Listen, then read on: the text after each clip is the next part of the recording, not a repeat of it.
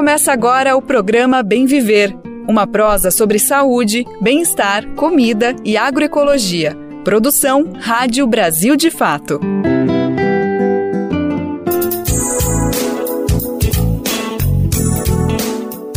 Olá, hoje é quinta-feira, dia 22 de novembro de 2023 e esse é o Bem Viver, programa produzido pela equipe do Brasil de Fato.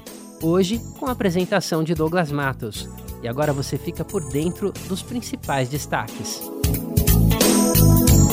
Chega ao fim o Congresso Brasileiro de Agroecologia. O repórter Daniel Lamir traz para gente as atualizações do último dia de CBA, diretamente do Rio de Janeiro. E lá em Curitiba, no Paraná, a vigésima edição da Jornada de Agroecologia está reunindo diversos empreendimentos do campo e da cidade até o dia 26 de novembro. Movimento Quilombola celebra a titulação de cinco territórios no Maranhão, Tocantins e Sergipe, mas alerta para a urgência da titulação ser acompanhada pela desintrusão de invasores. Um estudo da ONG Fase Solidariedade e Educação indica o descontrole dos órgãos públicos sobre a concessão de água e de outorgas para commodities. O agronegócio e a mineração são os maiores beneficiados. E no final do programa de hoje tem um bate-papo com Lili Soares, diretora de fotografia do filme Ó Pai, Ó 2, que estreia nesta quinta-feira nos cinemas de todo o Brasil. Bom, e antes de a gente entrar de fato nas notícias, eu quero lembrar que o horário do nosso programa, que tem edição nova sempre de segunda a sexta, é a partir das 11 da manhã. Você pode ouvir pelo rádio e também pelas principais plataformas de podcast, no site do Brasil de Fato, na aba Rádio e por meio de rádios parceiras. O Bem Viver é transmitido na Rádio Brasil Atual, 98,9 FM, na Grande São Paulo, mas também dá para ouvir no site do Brasil de Fato ou buscando o programa nas principais plataformas de podcast e na rede de rádios parceiras que retransmitem o Bem Viver em todo o Brasil. A lista dessas rádios está disponível no nosso site. Já são mais de 100 emissoras fazendo a retransmissão e se você representa uma emissora e quer entrar nessa rede, basta se cadastrar acessando o radio.brasildefato.com.br. Lá você clica em Como ser uma rádio parceira. Brasil de Fato 20 anos. Apoie e lute.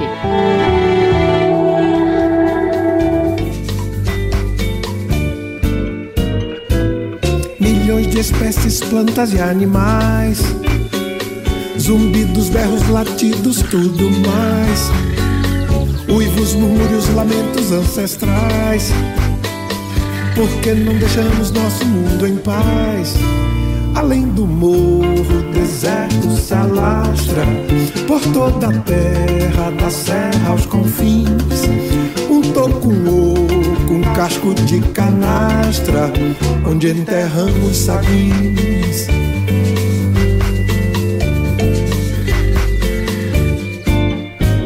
Manter em pé. O que resta não basta, já quase todo ouro verde se foi. Agora é hora de ser refloresta, que o coração não destrói.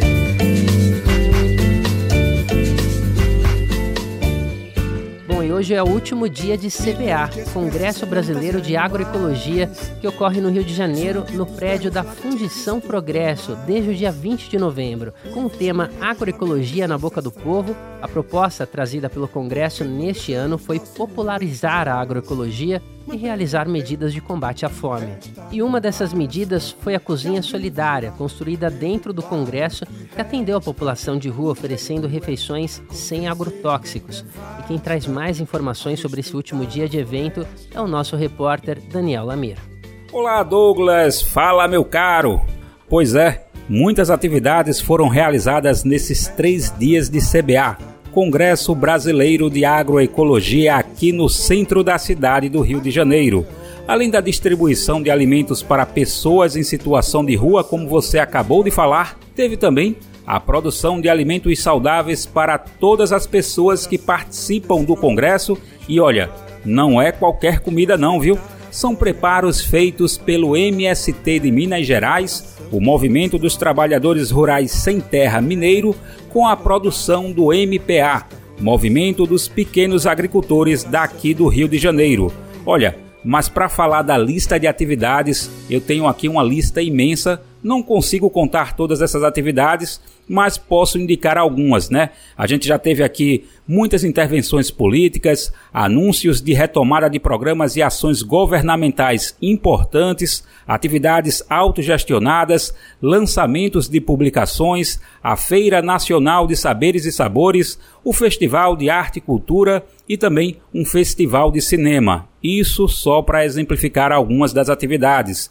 O panorama né, do CBA vai muito além né, daquela ideia de apenas troca de conhecimentos científicos, né? Isso tudo aí demonstra uma perspectiva de se considerar também e sempre as muitas formas de saberes que formam a agroecologia, dentro de sua diversidade e pluralidade.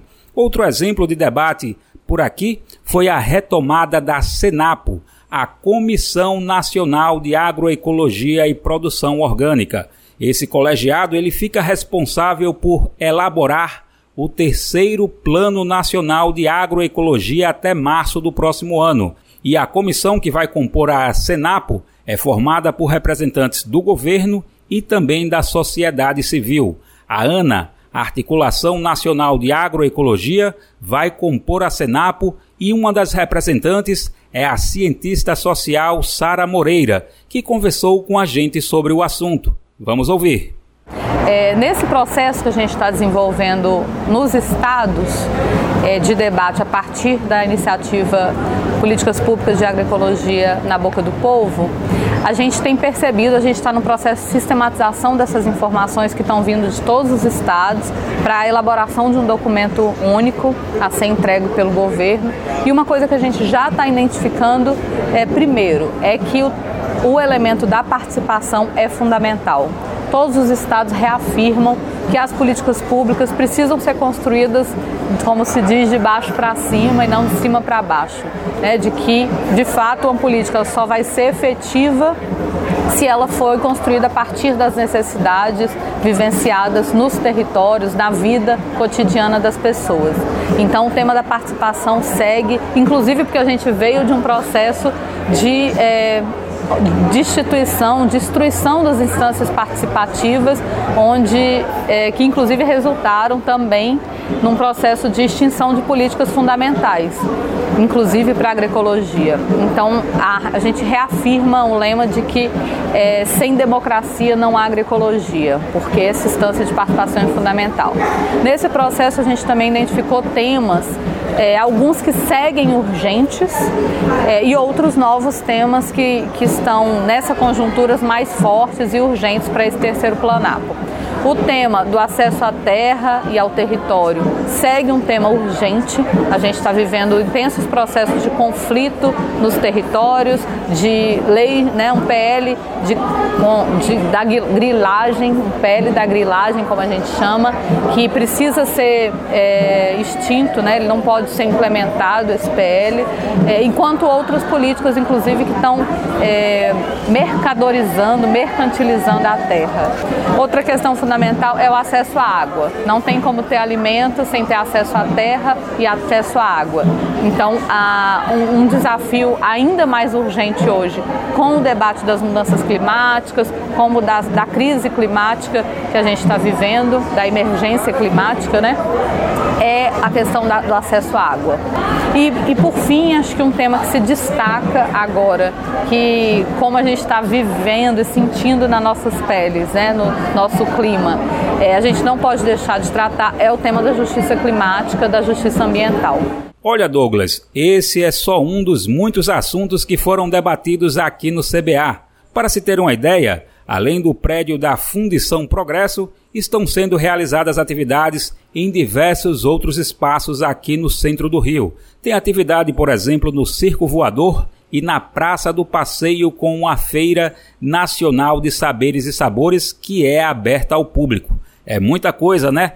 Mas ainda tem muito mais neste quarto e último dia de atividades. E só para a gente ter uma ideia da programação, a conferência de encerramento deve contar com a presença do escritor e intelectual Ailton Krenak. Também deve ser apresentada a carta política do 12º CBA. Então vamos permanecer aqui de olho e em breve trazer mais informações. É isso? A gente passa a bola aí para você, Douglas Matos. Obrigado pelas informações, Daniel Lamir, sobre o último dia de CBA. Ainda falando em agroecologia, ocorre a vigésima edição da Jornada de Agroecologia que teve início ontem, dia 22, e vai até o dia 26 de novembro em Curitiba, no Paraná. É a quarta vez que a cidade é sede do evento, que está sendo realizado no campus Rebouças da Universidade Federal do Paraná. Cerca de 60 organizações, entre movimentos sociais e populares, coletivos e instituições de ensino, construíram a jornada trazendo como foco do evento os princípios e valores da economia solidária. Durante esses cinco dias de jornada, a programação conta com uma feira de agrobiodiversidade, um espaço para alimentação e feira de artesanatos com produtos dos assentamentos e acampamentos do MST, o Movimento dos Trabalhadores Rurais Sem Terra, e também de povos indígenas, de comunidades tradicionais e de coletivos da economia solidária, incluindo empreendimentos econômicos solidários da Rede Mandala e Rede Paranaense de Economia Solidária Campo e Cidade. E não para por aí. Tem ainda shows, apresentações culturais, seminários, conferências e oficinas. E você pode conferir a programação completa da 20 Jornada de Agroecologia no site do evento jornadadeagroecologia.org.br. Vou repetir: jornada de agroecologia tudo junto.org.br. E olha só, nessa semana o governo federal anunciou a titulação de cinco territórios quilombolas, sendo três no Maranhão, um em Sergipe e outro no Tocantins. O movimento quilombola celebrou o anúncio feito na última segunda-feira, dia 20, pelo presidente Lula, mas destacou que os conflitos envolvendo a invasão de territórios tradicionais e que titulações precisam estar acompanhadas de medidas para combater a invasão. Na última segunda, dia 20 de novembro, o governo federal anunciou a titulação de cinco quilombos. Três deles estão no Maranhão, um em Sergipe e outro no Tocantins. No total, 319 famílias tiveram suas terras reconhecidas. O quilombo da Ilha de São Vicente, na cidade de Araguatins, é o primeiro a ser regularizado no estado do Tocantins. O quilombo Lagoa dos Campinhos, localizado na zona rural dos municípios Amparo do São Francisco e Telha, em Sergipe, onde vivem 89 famílias, também foi titulado. Já os outros três quilombos tiveram os títulos entregues pelo Instituto de Terras do Maranhão. Foram beneficiadas 45 famílias das comunidades Malhada dos Pretos e 50 famílias de Santa Cruz, da cidade de Perimirim, além de 80 famílias do quilombo Deus Bem Sabe, do município de Serrão, no Maranhão. A titulação foi dada na mesma semana em que o decreto número 4887 sobre política de regularização fundiária de quilombos completou 20 anos de aprovação. No entanto, apenas 12,6% da população quilombola vive em terras regulamentadas. Mário dos Santos, da CONAC, a Coordenação Nacional de Articulação das Comunidades Rurais Quilombolas, destaca a importância da titulação, que faz parte da luta histórica das comunidades, mas ressalta que em algumas regiões os conflitos aumentam.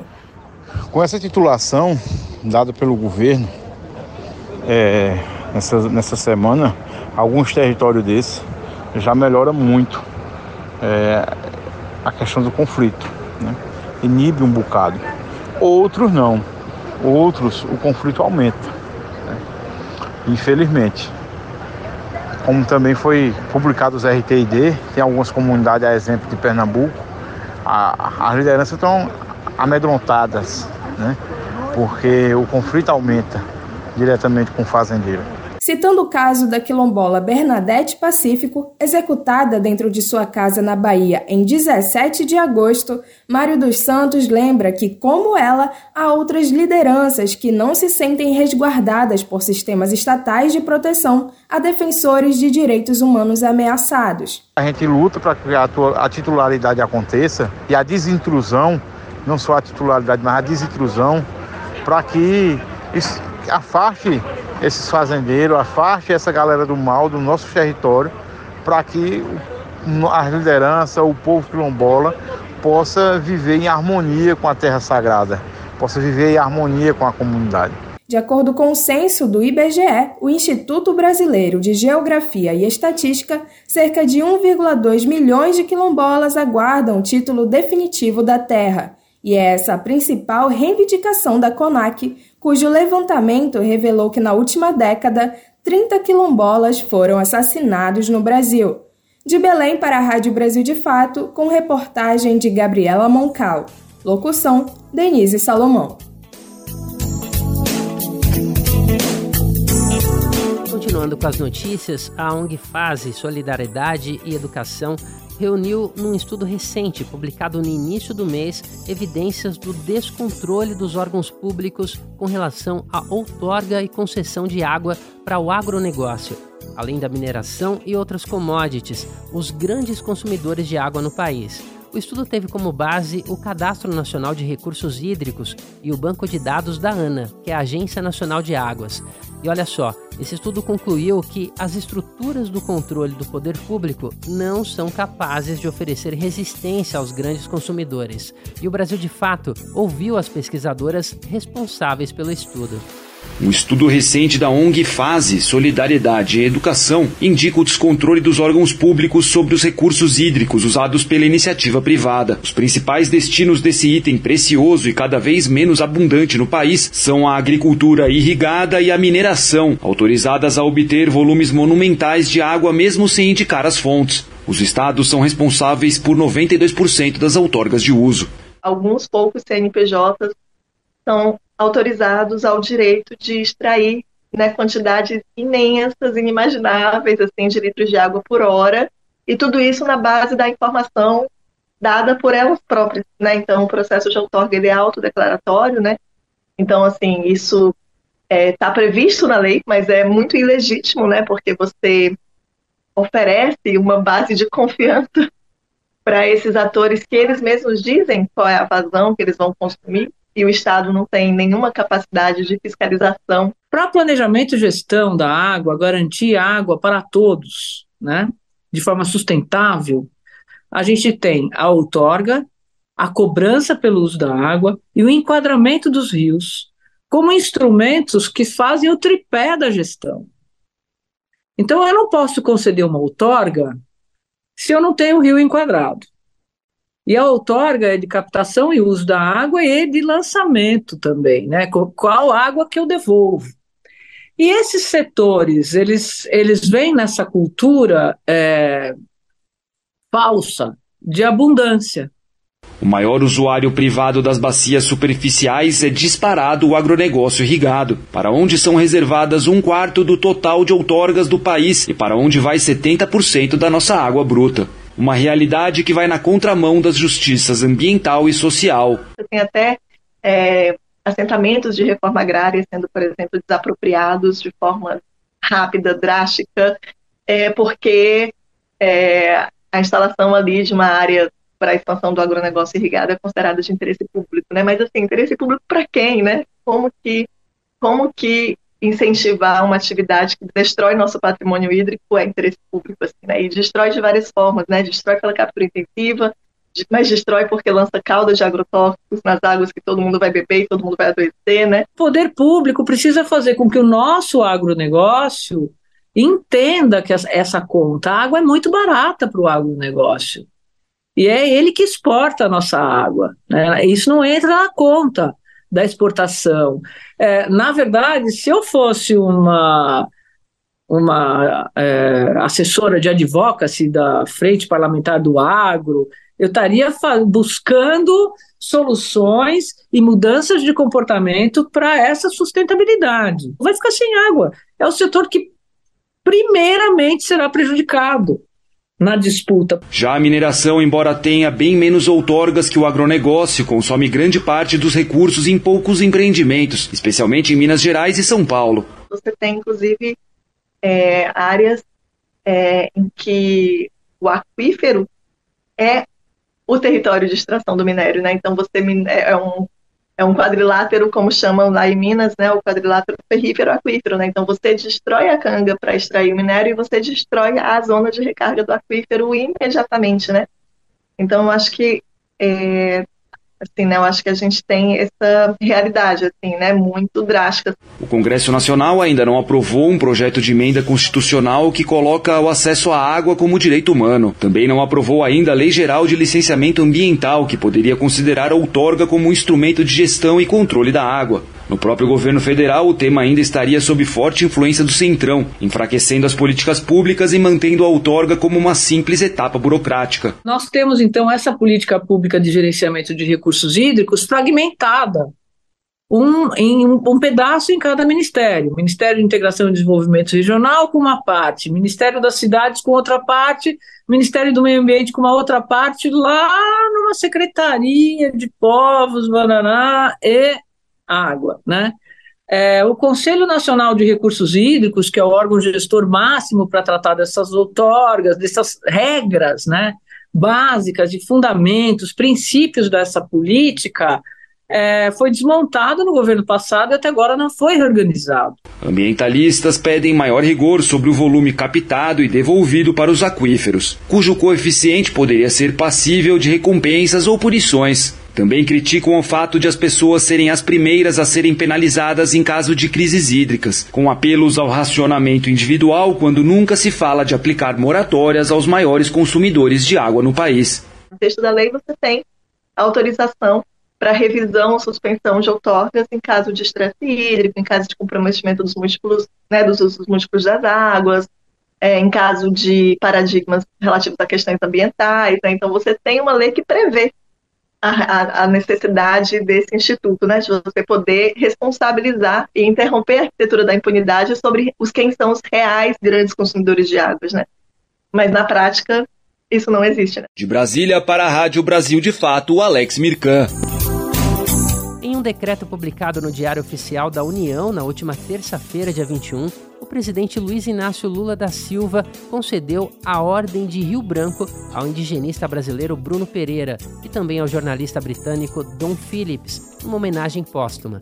A condecoração é destinada a pessoas consideradas merecedoras de reconhecimento pelo governo federal sobre suas ações e atuações. Além de Bruno e Dom, outras pessoas também receberam a homenagem, como as ministras Margarete Menezes, Simone Tebet e Esther Dweck. O presidente Luiz Inácio Lula da Silva concedeu a Ordem do Rio Branco em uma homenagem póstuma ao indigenista brasileiro Bruno Pereira e ao jornalista britânico Don Phillips. Com atuação marcante na defesa dos povos indígenas, os dois ambientalistas foram assassinados em junho de 2022 no Vale do Javari, na floresta amazônica. Também receberam homenagens póstumas as cantoras Gal Costa, Elza Soares e Rita Lee. Foram agraciados ainda personalidades brasileiras e estrangeiras, entre chefes de Estado, ministros, artistas e escritores. Criada em 1963, a Ordem do Rio Branco é concedida a quem presta relevantes serviços ao país ou tem mérito por feitos excepcionais. Da Rádio Agência Nacional em Brasília, Pedro Lacerda.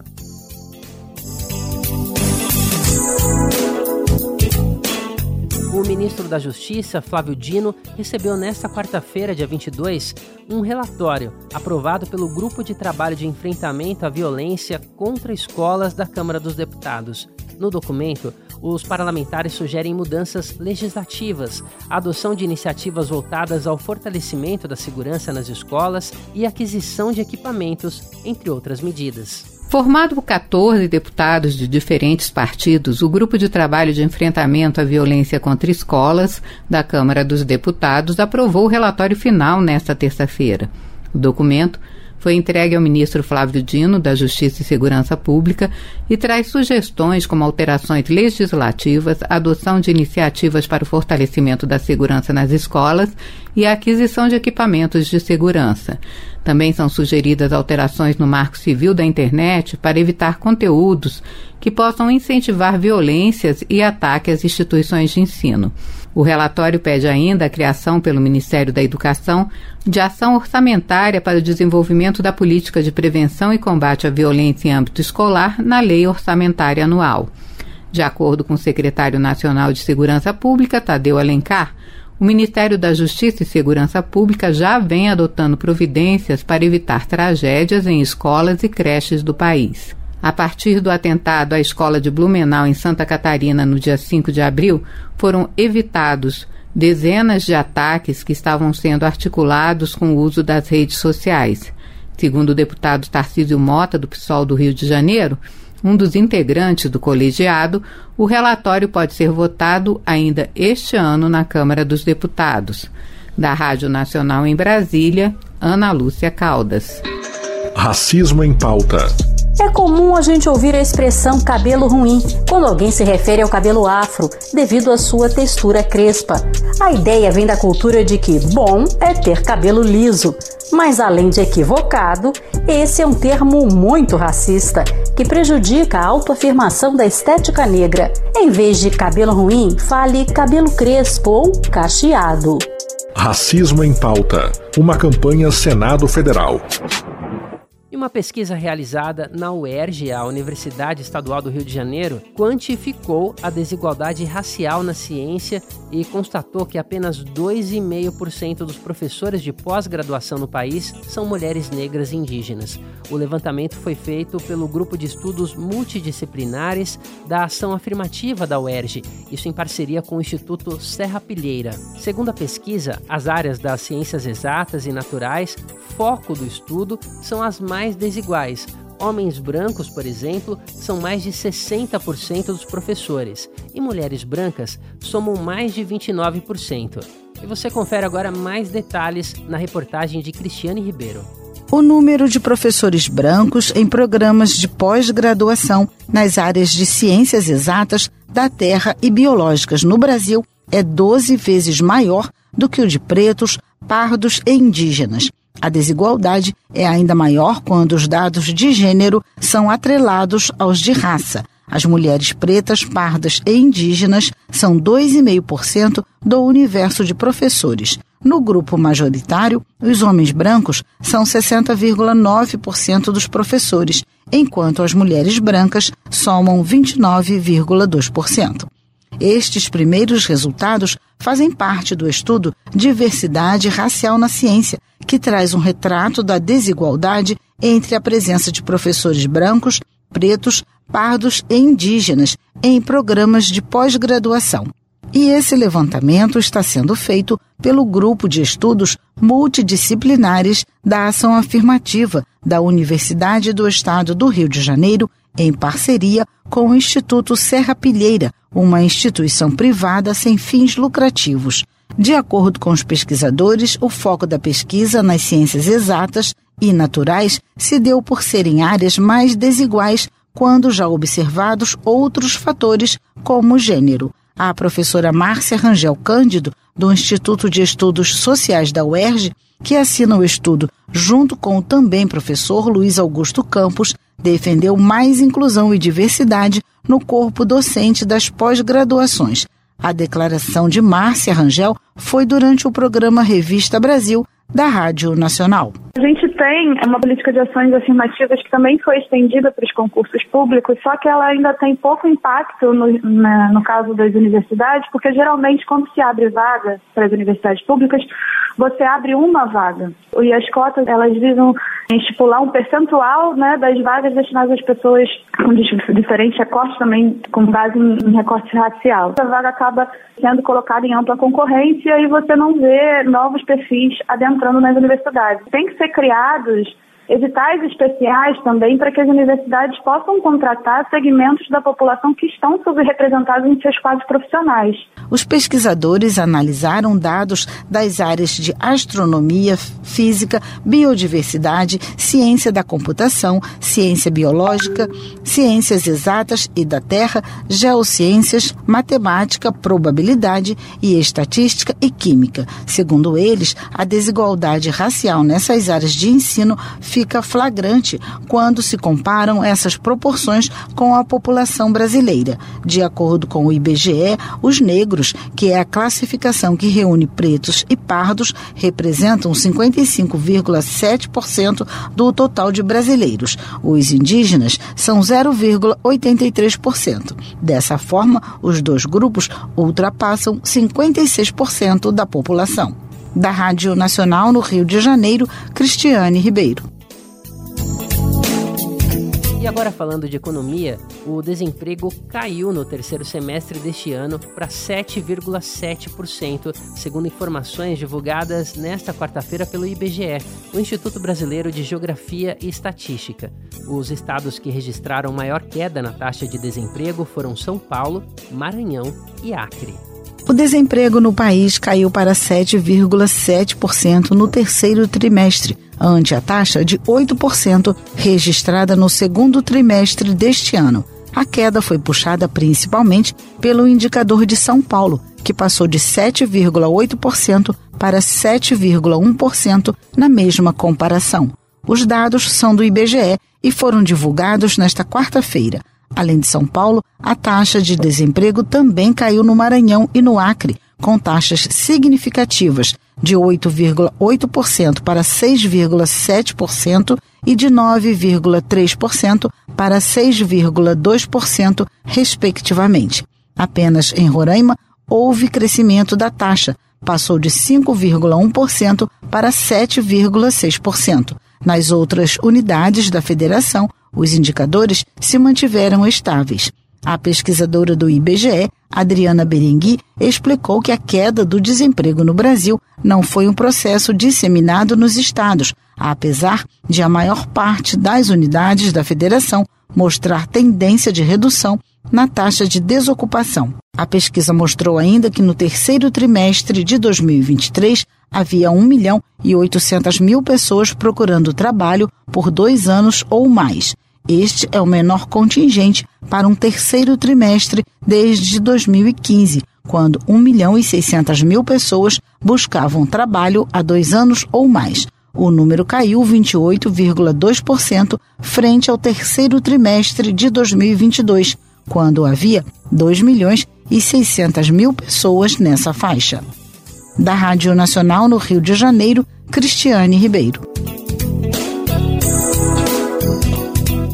Você ouve agora um bate-papo com a diretora de fotografia Lilis Soares, que vai falar pra gente sobre o trabalho em Ó Pai, Ó 2, que estreia hoje nos cinemas.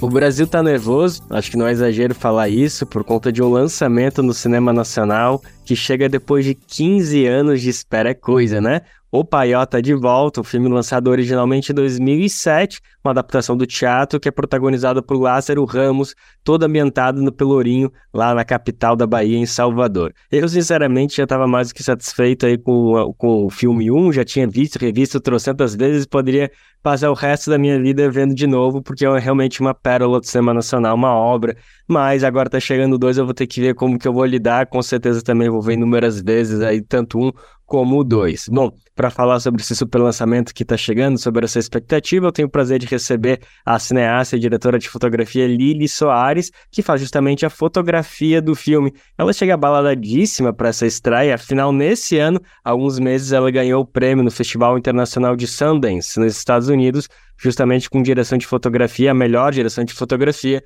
por conta do filme Mami Wata, uma produção nigeriana conduzida pelo diretor C.J. Obasi. É um filme belíssimo, uma, uma fotografia aqui realmente impecável, uma preciosidade, até porque é um grande desafio, um filme em preto e branco, filmado quase totalmente à noite. Quero falar bastante sobre esse filme, mas também falar sobre as outras produções, sobre essa premiada artista que eu tenho o prazer de receber, Lilis. Muito obrigada pela disponibilidade, viu?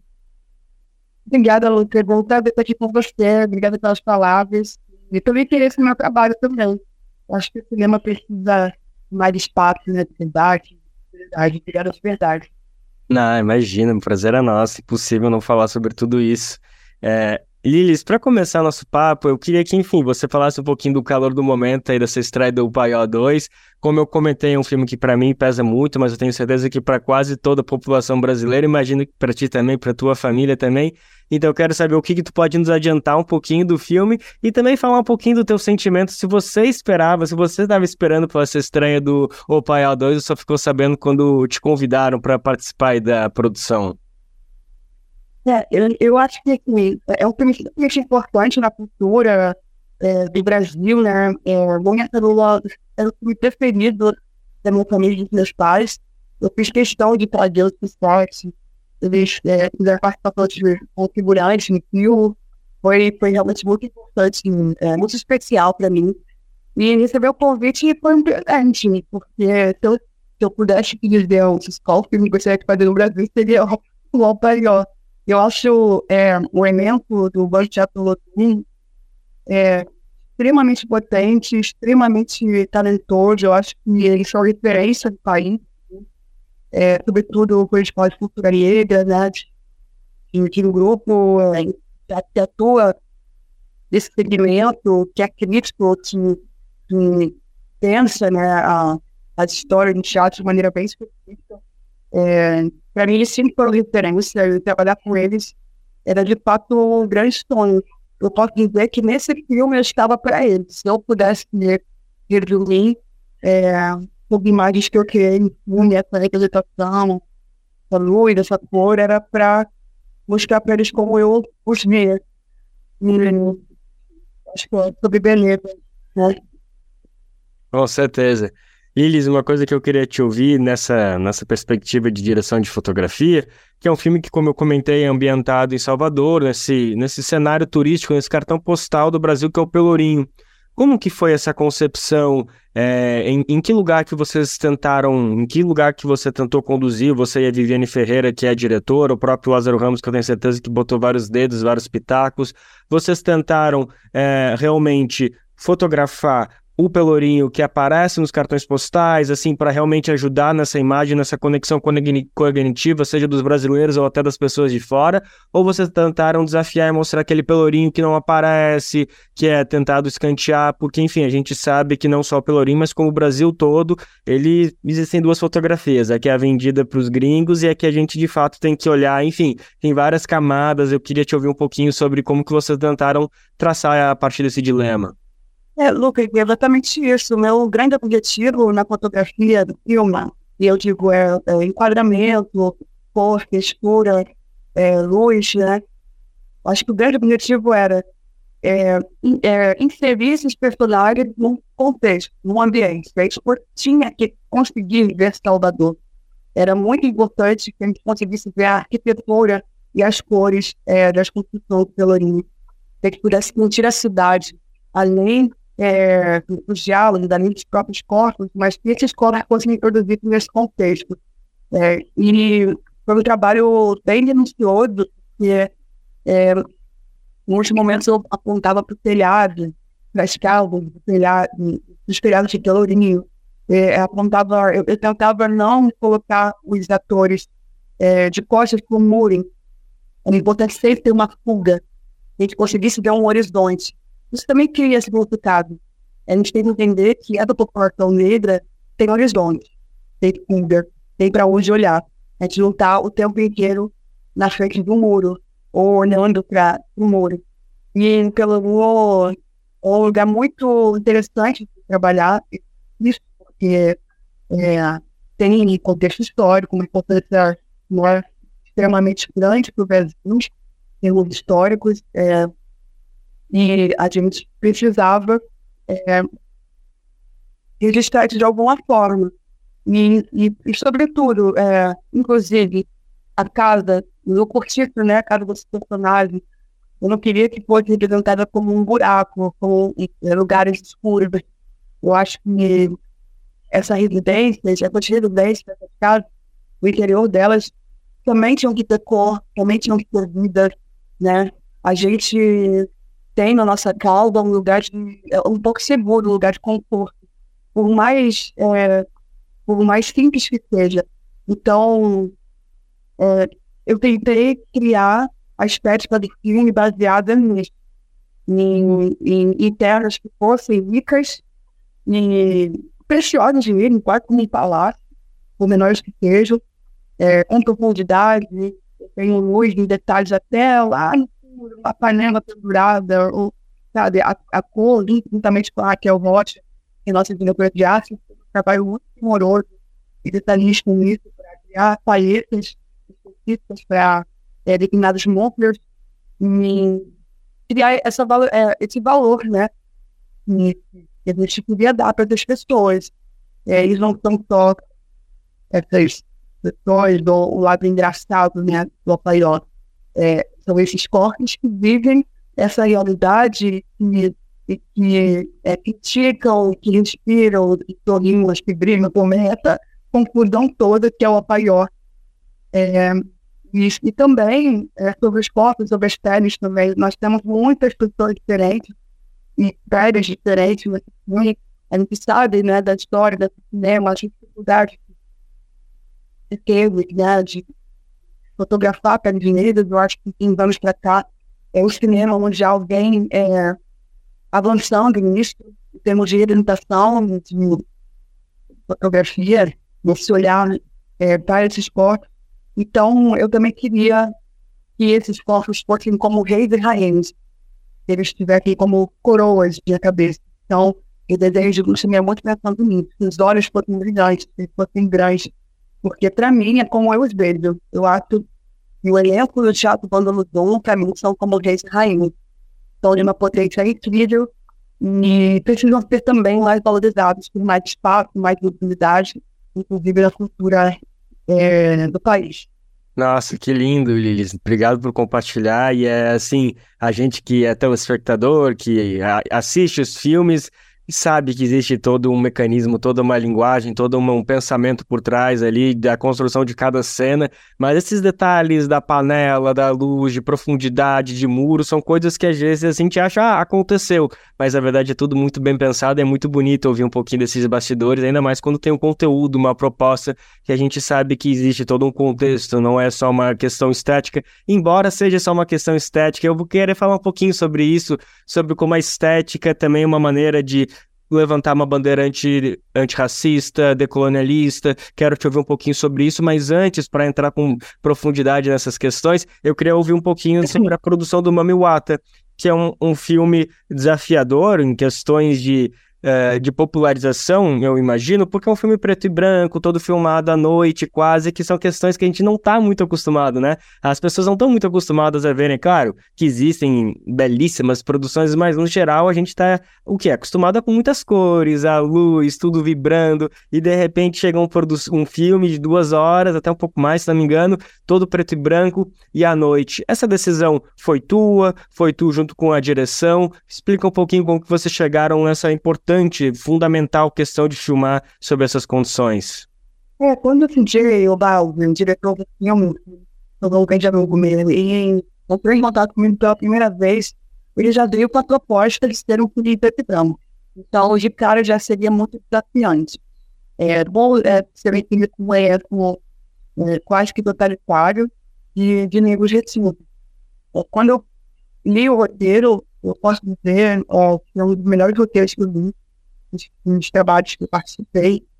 É, eu fiquei muito, muito animada e tive consciência do desafio que eu tinha pela frente, porque eu não tinha referências, é, não tinha referências de trabalhos feitos como eu poderia é, criar essas ideias. Eu estudo há alguns anos que, eu, que é que é o meu grande objetivo de estudo, né? Estética, uma estética negra, afrodiaspórica, entender que olhar é esse que a gente pode mundo.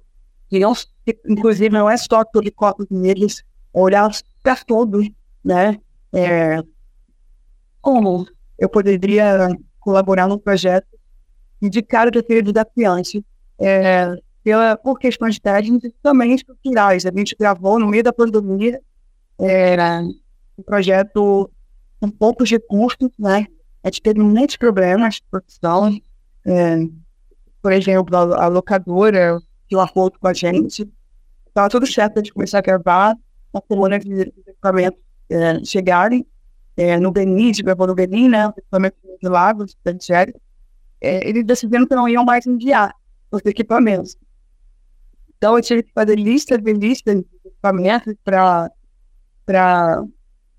para conseguir entender como eu conseguiria chegar no resultado específico e o resultado que só estava na minha cabeça e na cabeça do, do CJ. Quando a gente conversava, eu sabia que ele estava dando a mesma coisa, mas eu não tinha nenhuma referência no outro filme feito como nós. É, o filme de Death Branco era é, majoritariamente pessoas brancas e quando era fotografado, quando tinha pessoas negras, era sempre aquelas questões. É, era o borrão, né? A pele negra ficava com um borrão. E a gente ele deu, se por exemplo, a gente consegue ver os detalhes de uma parede, mas não consegue ver os detalhes daquela pele negra. Então, para mim, era extremamente, de extrema importância que essas pedras tivessem detalhes, textura e terreno. Então, eu, eu volto novamente à questão do desenho. Ela desenho de uma um modo de se olhar para esses corpos que era bem específico. Inclusive, da relação desses corpos com é, esse orixá. Grande orixá e orixá comunilado. Então, e como eu também olharia para o mar, como é a representação do mar, das árvores, né? Grande estudo sobre isso e eu sabia já antes de gravar como eu queria mostrar esse mar, esse poder, né? Eu acho que o mar ele também é um personagem no filme. É... Depois foi, sobretudo, tentativas. Eu acho. O que eu sempre digo é: esse filme, para mim, é uma tentativa do, de, de algo que eu gostaria de fazer. Também é um presente, sempre fazendo esse preto e branco.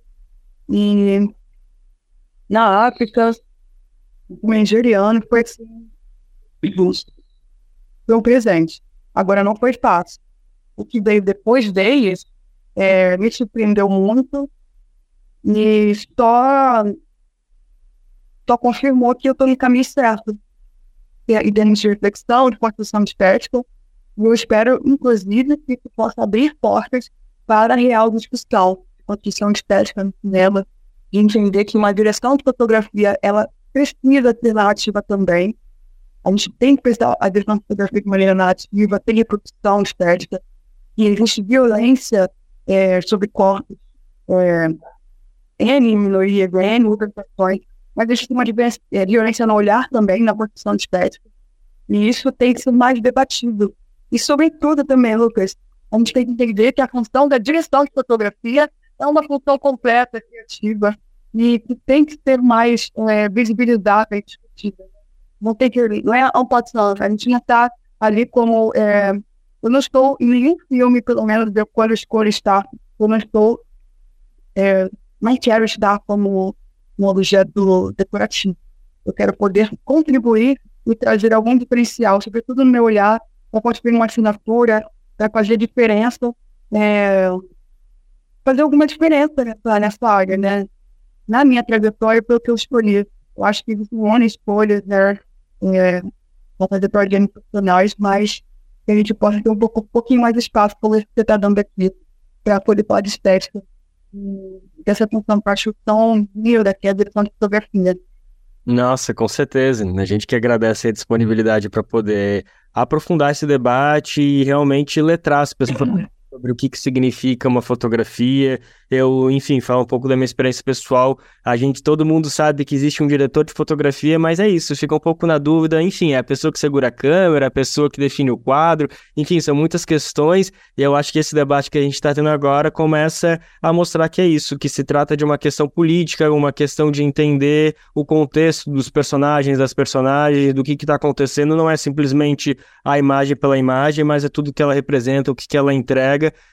E, e, é isso, eu acho que é, um, é, uma, uma questão bem dúbia, assim, é só estética, porque a gente está debatendo a, como as pessoas têm, a, quais são os conceitos, as definições que as pessoas têm de estética, mas não dá para resumir como estética, porque existe todo um arcabouço de, de contexto político, social, histórico, que envolve na construção dessa estética. Lilis, eu tenho certeza que o que a gente está conversando aqui é só um início aí de, de um podcast, de uma série de conversas que a gente vai ter para aprofundar com esse debate, mas como o tempo é curto, eu já quero pular para a última questão, que é falar sobre essa próxima produção tua aí que tá para chegar no que vem, que é Diálogos com Ruth de Souza, essa estrela, essa maga, essa atriz aí que revolucionou, abriu caminhos, a primeira atriz mulher negra aparecendo numa novela, numa teledramaturgia na TV brasileira, enfim, é né, um, um marco, mas que é pouco para dar a dimensão dessa potência que ela é que nos deixou aí recentemente. E que bom, que notícia linda saber que existe esse documentário,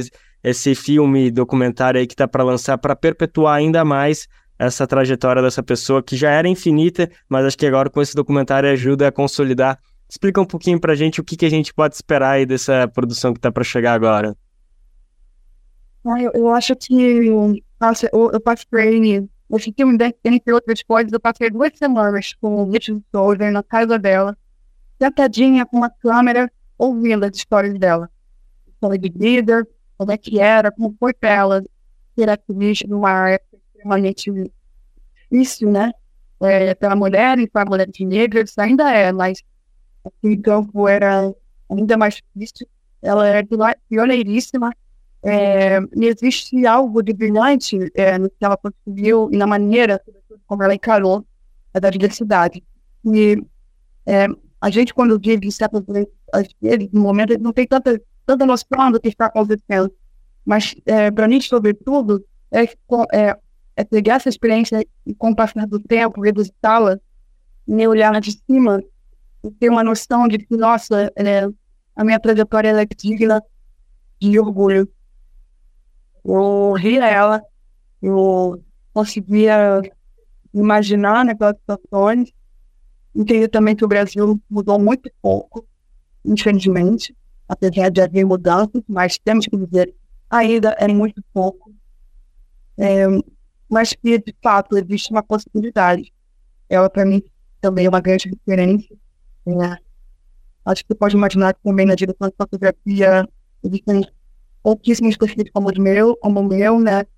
É, e ouvi-la foi de extrema importância para perseverar mesmo e para ter uma certa resiliência e para saber, sobretudo, que existe um, espaço-tempo para que a mudança de de fato aconteça. Mas nada que você faça é, é apagado. A gente precisa perpetuar isso e precisa honrar a trajetória dessa mulher que tanto fez, né, no, da televisão. A gente precisa falar mais no nome, no nome dela. As pessoas não confundam Existe isso com outras pessoas, existe uma mulher negra que esteve em um lugar de protagonismo, uma novela, né? Também, novela, é, cultura do Brasil baseada em novela. E ela foi também dando um tempo em que quase que inimaginável que a gente pudesse.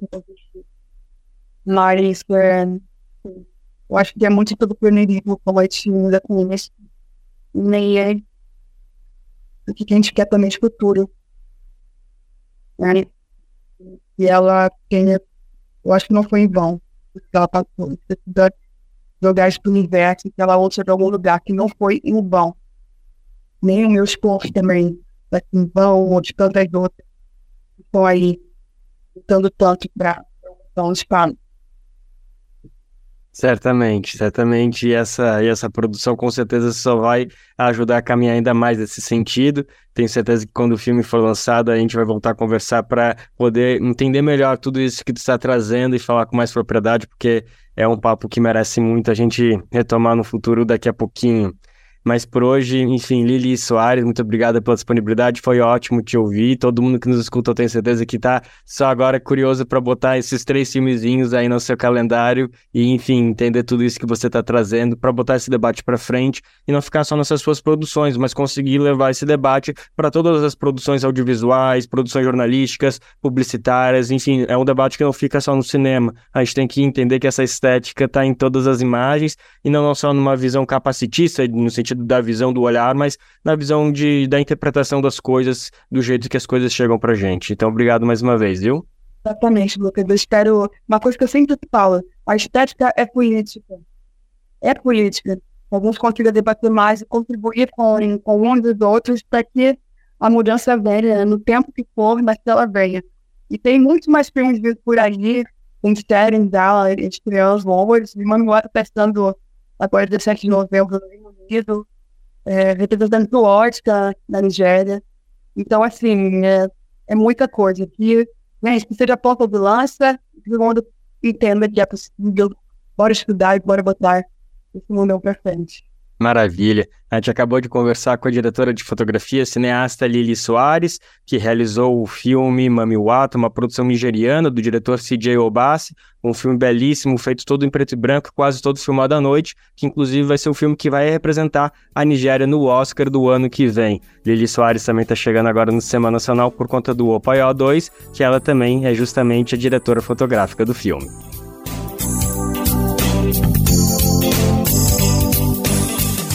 E assim a gente encerra a edição de hoje. Eu lembro que amanhã, sexta, nós estamos de volta com o Lucas Weber na apresentação. O Bem Viver fica disponível a partir das 11 da manhã e você pode nos ouvir na Rádio Brasil Atual 98,9 FM na Grande São Paulo ou no site radio.brasildefato.com.br. O programa vai ao ar em diversas rádios pelo país e a lista completa de emissoras que retransmitem o Bem Viver você encontra no nosso site, na matéria de divulgação diária do programa. O Bem Viver também fica disponível como podcast no Spotify, Deezer, iTunes e Google Podcasts. O programa de hoje teve a apresentação de Douglas Matos, produção e roteiro de Denise Salomão, gravação técnica de Adilson Oliveira e edição de Lua Gattinone, coordenação de rádio e TV Monize Ravena, diretora de programas de áudio Camila Salmásio, direção executiva Nina Fidelis, apoio equipe de jornalismo do Brasil de Fato.